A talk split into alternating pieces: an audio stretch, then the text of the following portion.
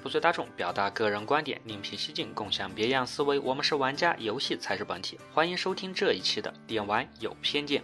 在聊这一期话题之前呢，我还是不得不提一嘴上个节目继续说的话题《原神》这款游戏，在九月二十八号的时候，它的手机版也终于上市了。不过大大的出乎我的意料，这款游戏在手机上的表现可以说是更加的糟糕。在手机上，这所三十帧的画面，这所七二零 P 的画面，再加上无法忍受的强制的自动视角，还有那根本就不是为手机所打造的战斗系统和探索系统，还有那简直是打发叫花子般的开服福利，还有那九十年才保底一次的卡池等等，甚至惹怒我的还有那最关键的人物隐身的功能。这些内容不在手机开服之前啊，我是万万没有想到的。这也就怪不得手机版也那么低的分数了。尤其是把平台上那些打五分就是为了反讽差评的那些人去掉啊，可能这款游戏的实际评分啊，可能连三分都没有。而对于它的评分啊，萝卜喜之郎看了看 TapTap 上面的评分，这简直就和四点六分的牛头人大作《解神者 X 二》的评分一毛一样了。因为原神现在的评分就是四点六分，再加上我刚才所说，它可能实际评分只有三分左右。这三分的评分，我翻了半天才终于找到一个堪堪可以打赢的，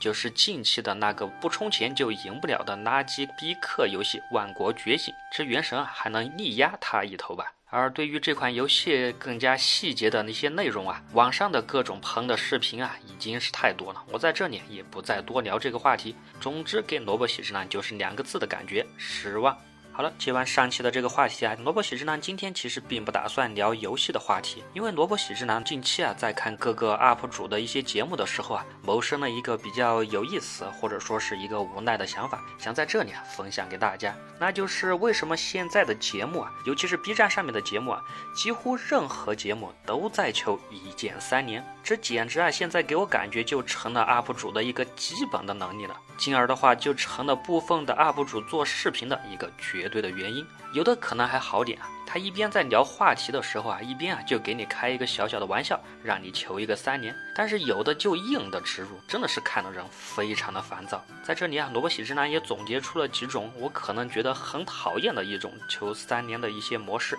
在这里啊，提前说明，如果一些杠精觉得下面的话题有容易引战的话题，那么就请这部分兄弟啊，现在就关了这个节目吧。好，我刚才所说的那些我最讨厌的一些三连模式，这首当其冲的就是开篇就是一个黑屏，然后大字求三连。拜托，我都还没看你的节目呢，你想讲啥的话题我都没有看到，你就硬要我三连吗？第二就是那些突然打断节目就硬塞要求三年的一些节目，这本来节目不错，我都要哭出来了。这突然就打断了节目，要求我给个三连，然后求完之后你还要让我接着再哭，这一个人的情绪难道还能暂停存档的吗？再者，还有一种是节目里反复的求三连，这聊着聊着就来一波求三连。一个节目我见过最多的就十几分钟的场次啊，他就求了四次三连。你是在把花园的饭碗不断的往我的手里塞吗？还是反反复复的塞？是不是？另外的话，还有一些啊，在视频里啊多次添加三连的水印，在他的视频画面里啊到处贴三连的标志。这本来可能还看起来可以，但是多了真的很烦。另外的话，还有一些用冷笑话求三连的，什么讲着讲着，动不动就是一句“你看这个东西是不是像一枚硬币啊？”或者说说到这个，我就想起了一个圆圆的东西啊之类的，这简直是看到萝卜喜之男觉得各种的尴尬。另外的话，我现在想起来还有一种，就是结尾必求三年，而且还用超长的篇幅求三年的这种情况。比如一个节目可能就三四分钟的时间，但是最终啊，它任何话题都可以引申到求三年的桥段上，而且这一求三年就是一分钟，四分钟的节目就有一分钟在求三年，这导致啊，萝卜喜之郎看这类节目基本上就看了一半，我就赶紧的把视频给关了。这不是想白嫖，而是这真的非常的烦。那么为什么会造成现在三年的这个文化现象呢？我们来简单的做一波分析。首先呢，毕竟人还是要活下去的，这用爱发电的人毕竟是少数，尤其是一些职业的 UP 主，他如果没有人气，就没有三年，而没有三年就等于没有收入，而没有收入就会不得不把节目做成变成一个兼职，而没有了收入，他也不能做更好、更高质量的节目。而第二点就是来自人类的一个自然的一种攀比的一股妖风。现在什么节目可以说都是为点击量、为流量论，这质量或者是否引人思考啊，甚至这三观是否正常，都已经完全无所谓了。只要有点击，有三连。比如现在上面的什么大量的女权呐，什么婚外情呐、同居啊、阴谋论啊等等的，甚至一些 UP 主为了引起某些人的喜好，满口的脏话呀。还有那些大量毫无内涵的视频，萝卜喜之男看着也是非常的烦躁。相信不少的兄弟们一定看过那些这开篇就放着各种阴间的 BGM、哗众取宠的一些视频，还有一些故意引战的、制造话题的视频，外加一些直播的节目，他们就硬是弄一些诱人的封面。这点进去之后啊，那个主播就愣是一句话都不说，啥事儿也不干，还真就只有一张脸，还要要求别人反反复复的送礼。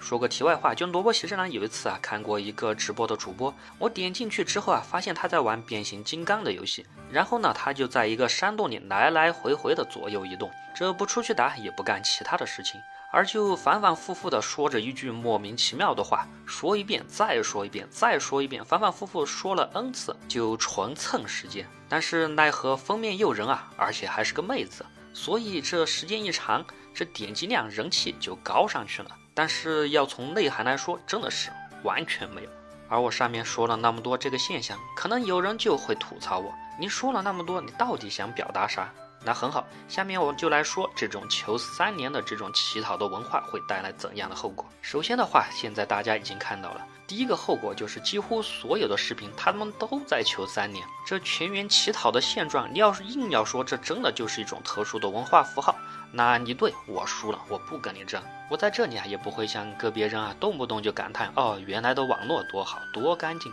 但是呢，我也确实不想今后的网络环境充斥的都是一些哭爹喊娘、比惨要饭的视频，好吧？另外的话，正因为这种为点击量、为要饭的这种视频啊，越来的越多，所以说啊，大家的节目也会因整个环境啊变得越来越不客观，越来越不中立。因为冷静分析的人啊，没人爱听。你长篇大论的分析一个问题，会让人觉得昏昏欲睡。我就想听你说这个事情是多么的垃圾，这个人是多么的人渣。你可千万别给我说一个好字，你说了就是收了钱。就拿原神，我再举一个例子。开服前呢，任何一句说原神不好的，甚至是中立的话，都会被米卫兵说当警察。而现在好呢，你说任何一句原神里面还有一点好的地方，都会被人说当卫兵。大家就不能理性一点来看待这个游戏吗？对不起，所谓理性的人，可能已经早就不存在了。另外的话，这种现象也会导致越来越少啊有人认真的想给大家认真的带来点什么，或者分享点什么，或者纯粹从自己的喜好去做一个视频，或者说像我这样做一些音频，